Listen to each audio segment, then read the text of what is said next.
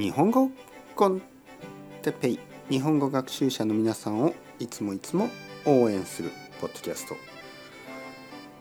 今日は一石二鳥について。一石二鳥。あれあれヘリコプターが飛んできましたね。ちょっとうるさいですけど。はいはい皆さん元気ですか？日本語コンテッペイの時間ですね。えー、タイムマネジメントとかねそういう話が最近多いですね。忙しいですけど頑張っていきましょう、えー、今日は一石二鳥という言葉について話します。あの多分前にも話したことがあるトピックだと思います。だけど大事なトピックは何度も何度も話していいですね。一石二鳥。一石というのは一つの石ですね。一つの石。二鳥というのは二つの鳥と書きます、ね、鳥。動物の鳥ですね。一石二鳥のことわざのルーツは、えー、ちょっと分かりません、えー、だけど一つの石を投げて2つの石を、えー、ごめんなさい。2つの鳥を取る。まあそういう多分英語にもあります。英語にもあるしたくさんの言語で、えー、その、えー、ことわざがあります。一石二鳥。これはどういうことかというとまあ一つのことをしながら、えー、2つのことができるということですね。えー、例えばですよ、えー、一つのことをしながら2つのこと。まあまあそうですね。一つのことというかまあ例えばですよ、えー、掃除をしながらポッドキャストを聞く、ね。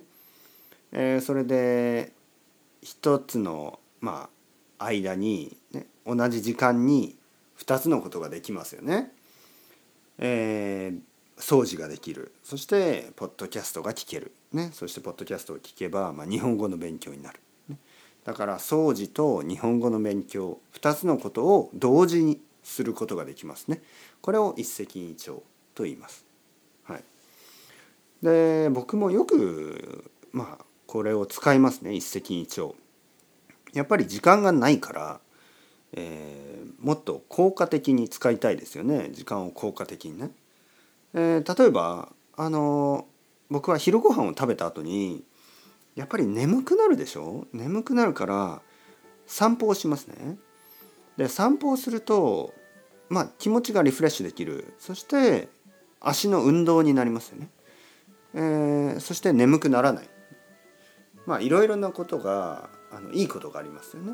はい。だからこの考え方は好きですね一石二鳥。まあやっぱりポッドキャストを聞きながら掃除をするとか、えー、料理をしながらあのポッドキャスト。まあ同じですよね。ポッドキャストは本当に便利ですよね。オーディオブックでもいいと思います。こう耳からあの学べる？耳で学べる？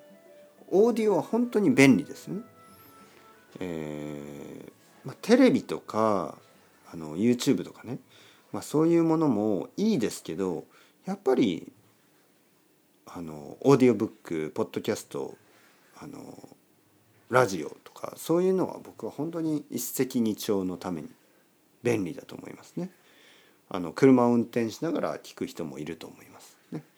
まあでも車の運転はぜひぜひ気をつけてもらいたいと思いますけど。まあまあまあ。一石二鳥、ね、今もう皆さん何をしてましたか？掃除をしてましたか？散歩をしてましたか、えー、仕事中ですか？わからないけどポッドキャストを聞きながら何かしてますよね。とても便利な勉強ツールだと思います。というわけでそろそろ終わります。 Ciao ciao。 Hasta luego。またねまたね。またね。